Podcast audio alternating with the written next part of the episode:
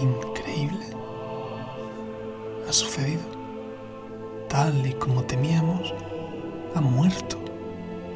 Por un lado, Juan, el más joven de los doce, se niega a aceptarlo, forzando a que su imaginación exhale oxígeno sobre un pecho que, engañándose, siente subir y bajar como el mar de Galilea, cuando, en realidad, pende sin vida, plenamente desinflado.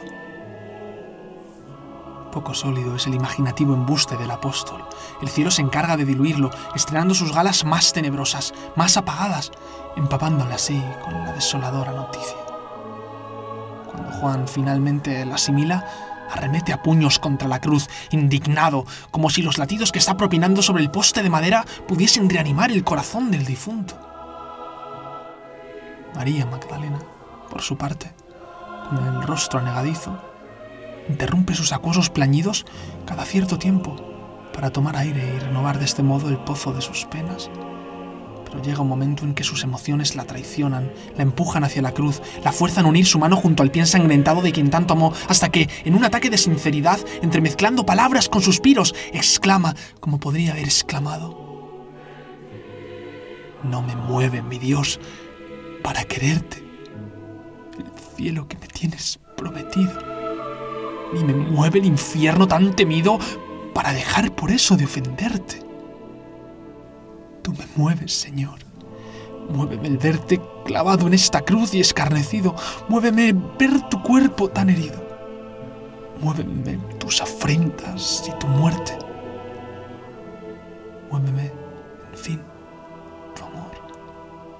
En tal manera que aunque no hubiera cielo, yo te amara.